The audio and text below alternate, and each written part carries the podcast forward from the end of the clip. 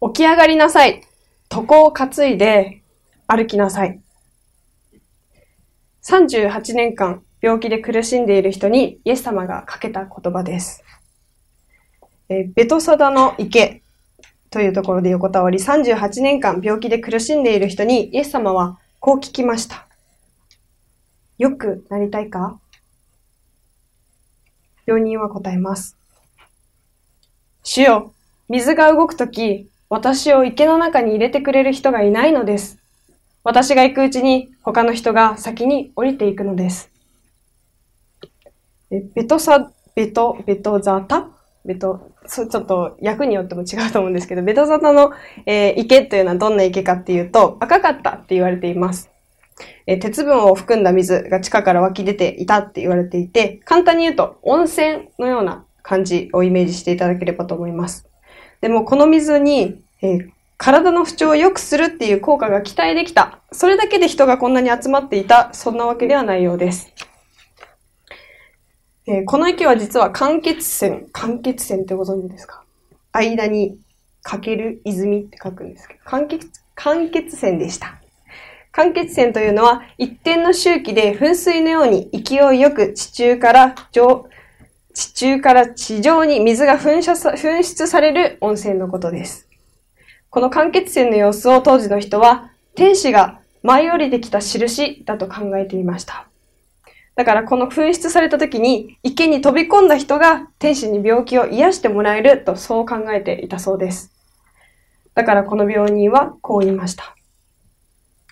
主よ、水が動くとき、私を池の中に入れてくれる人がいないのです。病人はずっとその間欠泉が噴出する瞬間を待って、噴出するたびに池に行こうとする。でも、間に合わない。そんな風に過ごしていたのでしょう。各時代の希望にはこういう言葉がこういう風に書かれています。一つの目的に向かって、向かっての根気のいる努力と心配と絶え間ない失望とのために彼の彼の残った力は急速に衰えていった。そんな風に、素直にただ良くなりたいとも言えなくなってしまったその病人に、イエス様は衝撃の一言を告げます。起き上がりなさい。床を担いで歩きなさい。この人、この一言がこの病人の方にとってどんな言葉だったか少し考えてみたいと思います。ずっと病気で起き上がることができないこの病人の頭の中には、起き上がるという選択肢はなかったはずです。だって病気でそこに横たわっているわけですから。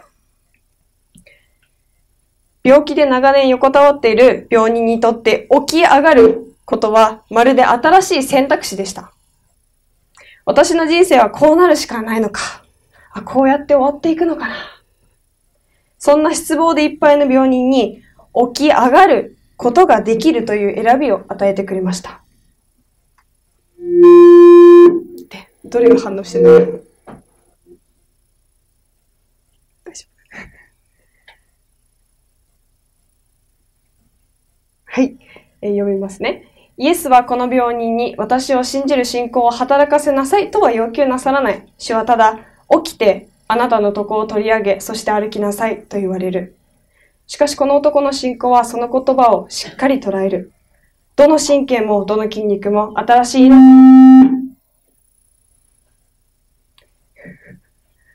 張するね、これ。位置が違う。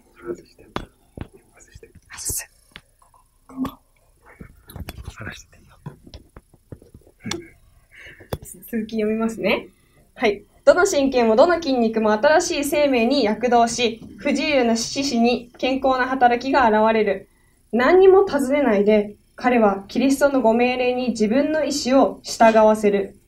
すると、すべての筋肉が彼の意志に応ずる。立ち上がってみて彼は自分が動ける人間になっていることを知る。イエス様が、イエス様から提示されたこの新しい選択肢。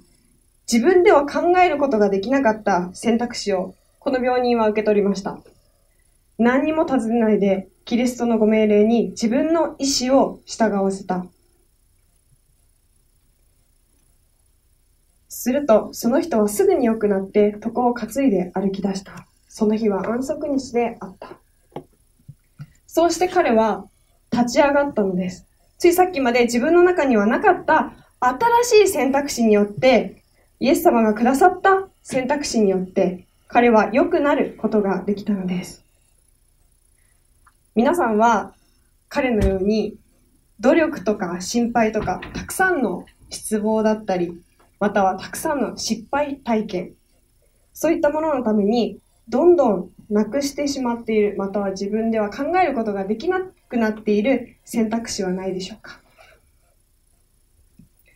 今日は聖書の中に出てくるイエス様によって新しい選択肢をもらった人の話を見ていきたいと思っています。そして後半は私がイエス様にもらった新しい選択肢を通して証をしたいと思います。私たちは生まれた時からいろんなことを選んで生きている、よく聞くと思うんですけれども、赤ちゃんの時のように無意識で選んでいるものから自分で考えて選んでいるものまで様々です。アメリカのせアメリカの研究によると、1日における人の決断回数は3万 ,3 万5千回と書いてありました。まあ、ものすごい量の選択をしてるって、まあ、よく聞く話ですが、えー、この数が正しいのか、すみません。私、英語の文献読めるわけではないので、確かではないですけれども、朝目覚めて、まず起き、今日起きようかな。あ、もう寝ちゃうかな。二度寝しようかな。あ、でも起きよう。起きようっていうことを選ぶ。そしてトイレに行く。ご飯に行く。ご飯今日どうしよう。ご飯かなパンかなうん、ご飯にしようかな。まあそういう、それを全部数えて確かに、それぐらいあってもまあおかしくないのかもしれないなと思います。神様は私たちに自分の人生の自分の毎日の選びを任せてくださいました。私たちは果たして、どうやって上手に、上手に選んでいくことができるのでしょうかもし、新しい選択肢をくださったときに、それがイエス様からのものだと思っても、選ぶことができなかったら、どうなるのでしょうか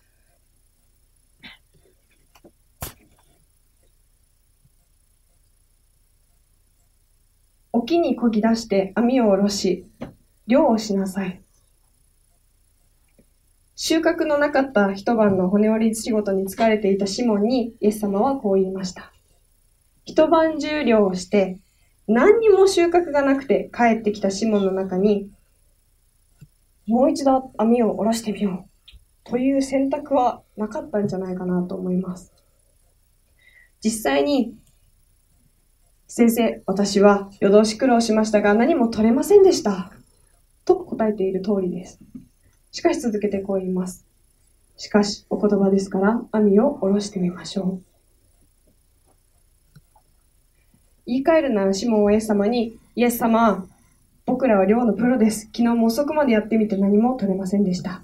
正直言って自分の中に、もう一度網を下ろしてみよう、そんな選択肢ないんです。でも、イエス様あなたが言うならやってみますね。こんな取れなかった後にもう一度網を下ろす。そんな選択肢、シモンの中にはありません。でも、イエス様の新しくくれた選択肢をシモンは受け取りました。ここでもう一つ、シモンに選択肢が差し出されています。今から後、あなたは人間を取る、取る、漁師になる。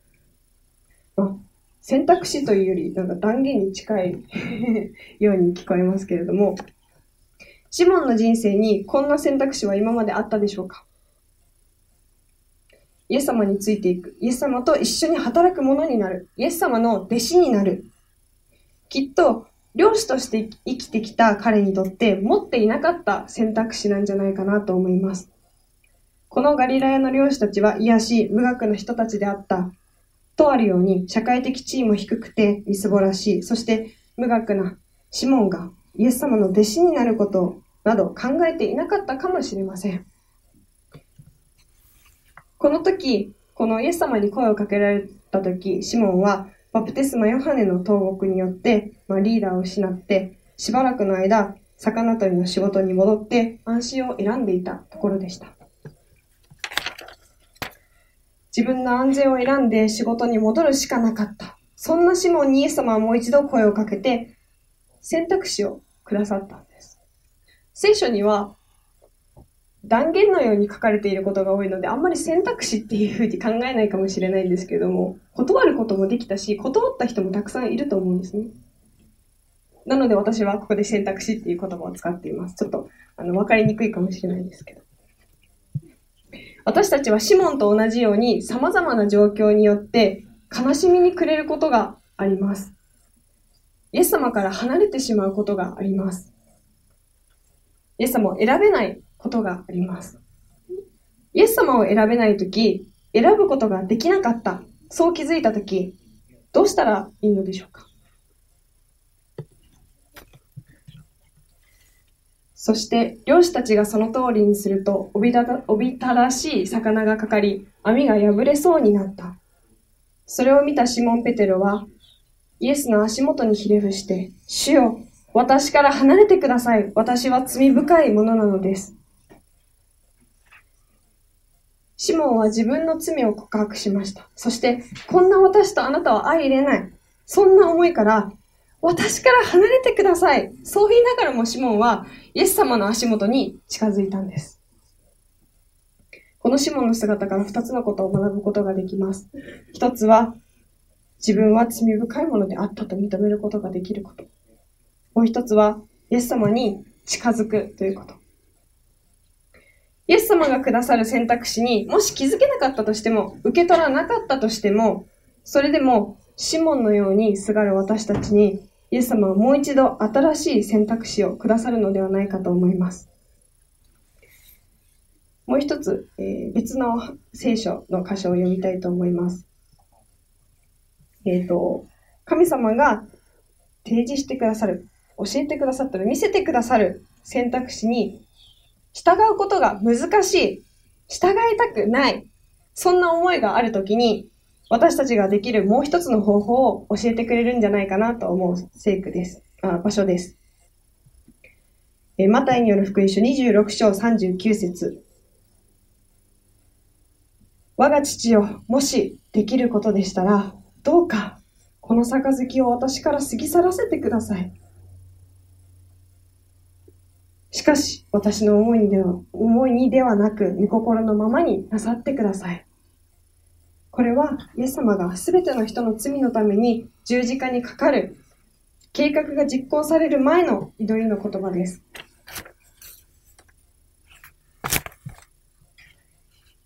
人の罪がキリストの上に重くのしかかり、罪に対する神の怒りの意識がキリストの命をすり減らしていた。私たちの罪があんな無敵に見えるヒーローのような私たちからしたらそんな風に見えるイエス様の心を、命をすり減らしていた。そう書いてあります。こんなイエス様の心を保つことができたのは、神様の御心があるということでした。そして自分の思いがどんなものであったとしても、その御心を行ってくださいと願えるということでした。私たちの心がどんなものであろうとも、神様の御心を行う。行ってくださいと祈ることができる。その選択ができるということをイエス様は教えてくださいました。これが私たちにできることであることを本当に感謝したいと思います。私にとって神様は選択肢をくださる神様です。自分にはこれしかない。こうするしかないんだ。そう思うときに、新しい選択肢を見せてくださる方です。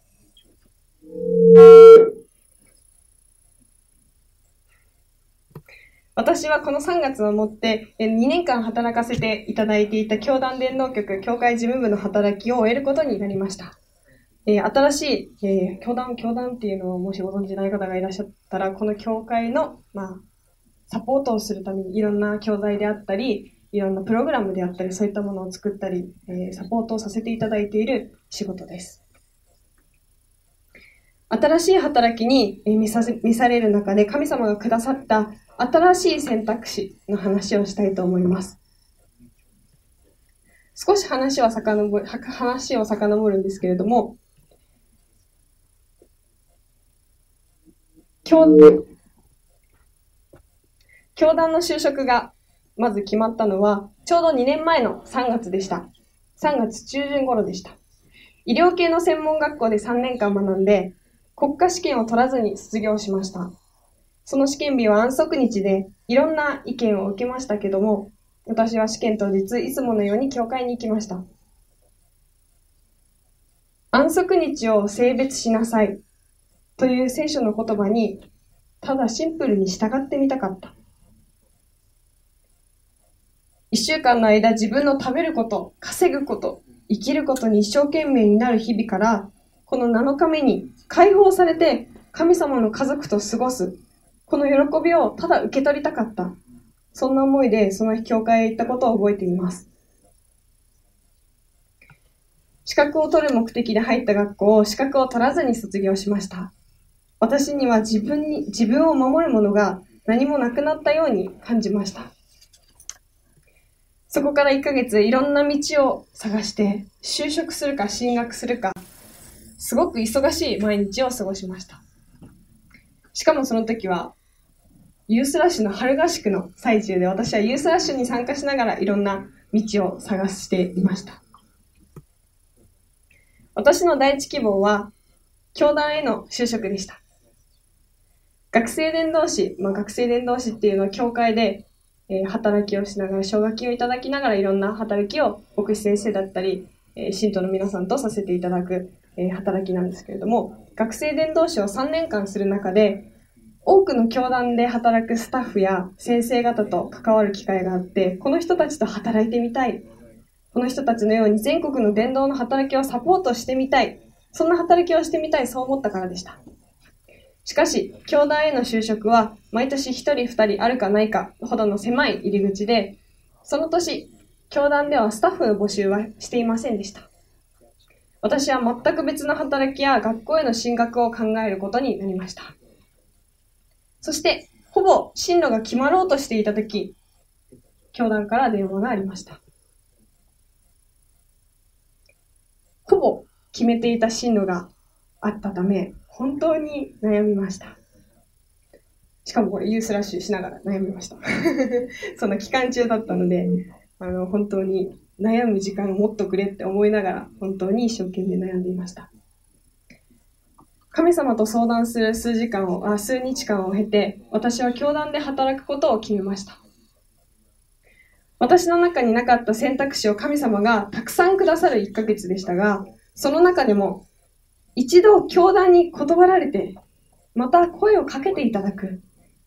こんな経験は、この経験は私の中で留学をするか、学校に行くか、就職するか、フリーターになるか、うん、実家に戻るかそういう選択を超えた選択を、そういう選択を超えた選択をする貴重な体験になりました。短い時間の中でほぼ決まっていた進路を覆すかもしれないその選択は仕事をするか、学校に行くか、という選択ではなくて、私は神様のために何がしたい？サタンが邪魔しているかもしれません。えっと、学校に行くか仕事に行くかっていう選択ではなくて、私は神様のために何がしたいんだろう？何がしたいのか？決心する選択になりました。神様はとっても面白い方です。同じ選択なのに、同じ教団に行くっていう、教団に行くっていう、教団で働かせていただくっていう選択だったのに、同じものなのにタイミングによって一度道を閉ざすことによって私の献身をもっと明確に確認するきっかけをくれたのでした。そして2年が経って神様はまたいきなり新しい選択肢を私にくださいました。私は4月から保育園で働くことになっています。同時に保育士の資格を目指そうとしています。昨年の夏頃から子供の発達に興味があって、まあ、他にもいろいろあったんですけれども、保育士資格取得を目指していろいろと調べていました。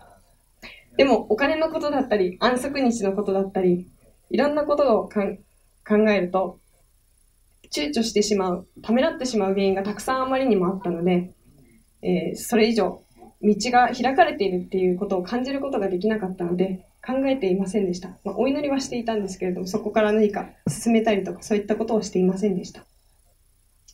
なので、私は、よし、これからも教団で働きに、えー、教団での働きに献身していこう。まあ、きっとそれが道なんだ。そう思って、えー、いました。そして月月日が流れて12月。神様のお膳立てにより、1週間のうちに就職先と資格取得できる養成校を決めることができて、決めることができたという勝手に備えられて、次の週には入試を受けて無事合格。そんなやっている自分が一番、きょとんみたいなそんなことがありました。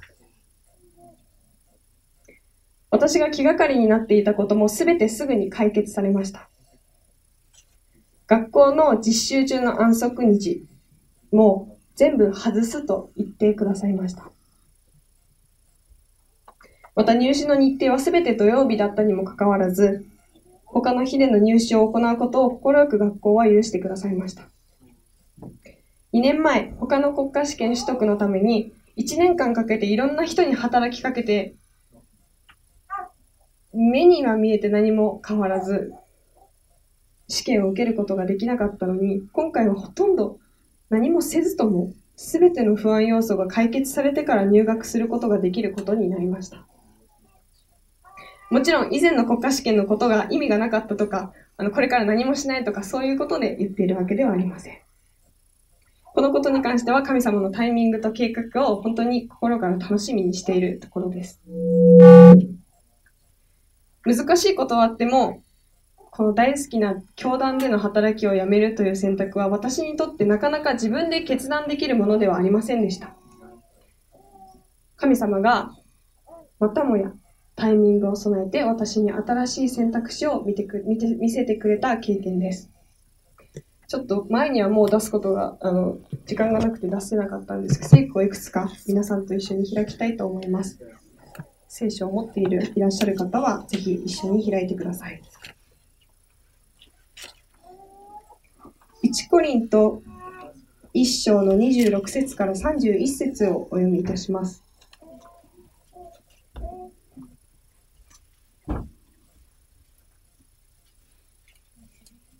第一コリントの1章26節から31節。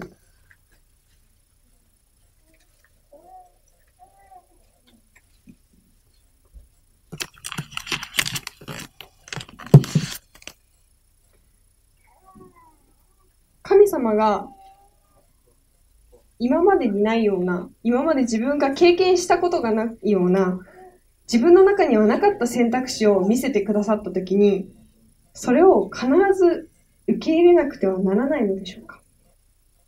どう思いますか？時には、いや、神様そんなの無茶だよって思うようなことを神様は見せてくださることがあるかもしれません。それがあまりにもなん自分とかけ離れすぎているという意味で無茶だよと思う時もあれば、やりたくないよっていう意味で無茶だよ。って思うこともあるかもしれません。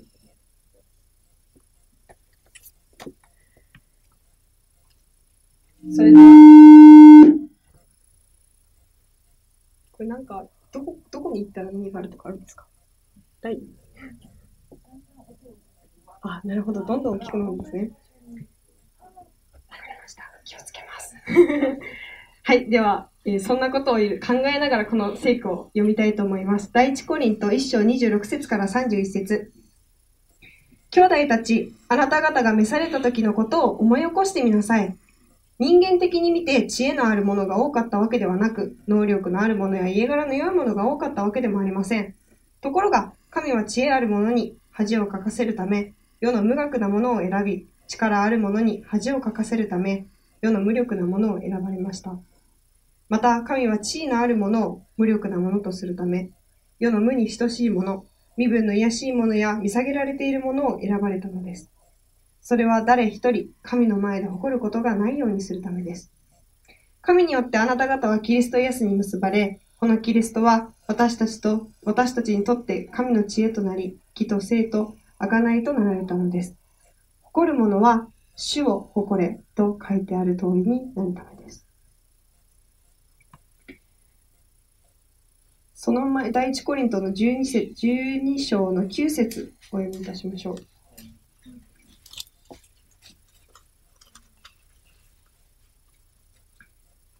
第二コリント12章の9節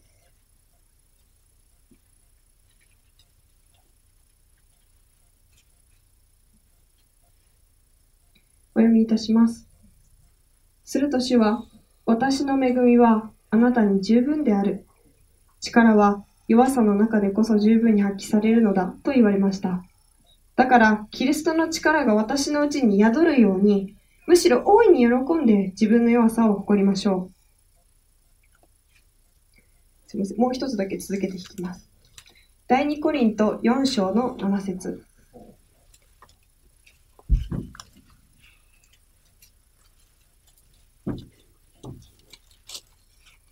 第2コリント4章の7節を読みいたします。ところで私たちは、このような宝を土の器に収めています。この並外れて偉大な力が神のものであって、私たちから出たものでないことが明らかになるために。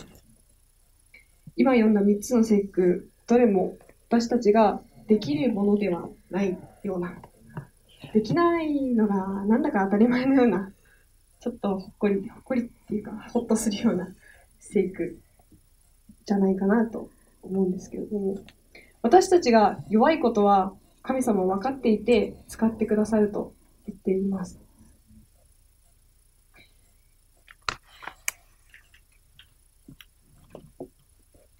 各時代の希望から少しだけ読みます。しかし、私たちはこの宝を土の器の中に持っている、その計り知れない力は神のものであって、私たちから出たものではないことが現れるためである。福音の宣伝が天使に任されないで、過ちの多い人間に任される、任された理由は、ここにある。人間の弱さを通して働く力は、神の力であることが明らかである。こうして我々は我々と同じように弱い他の人を助けることのできる力が我々を助けることができるということを信じたくなる。私たちが弱いからこそ神様が働ける。まあ、よく聞くけど、本当にそれを分かっているでしょうか？自分にもとってるんですけど、今。私たちは何か新しい選択肢が前にパッて見えた時に、それが前例になければないものであるほど不安になります。でも神様は弱い私たちを使いたいと言ってくださっています。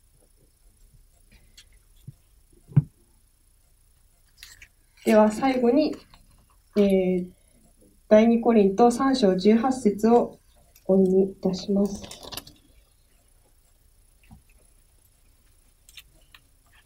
第2コリント3章の18節です。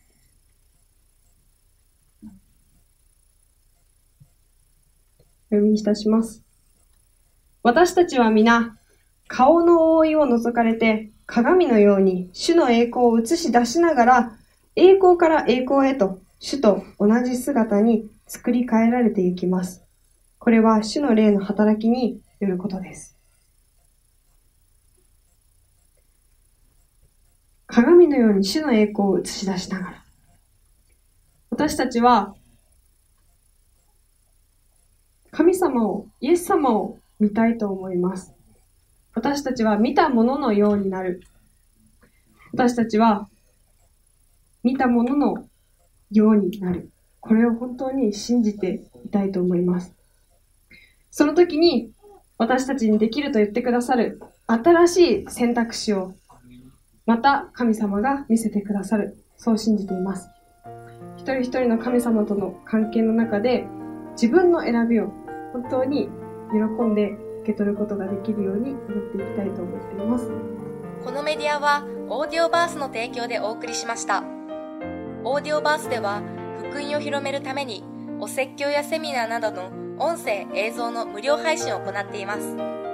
詳しくは http://www.audioverse.org へアクセスしてください。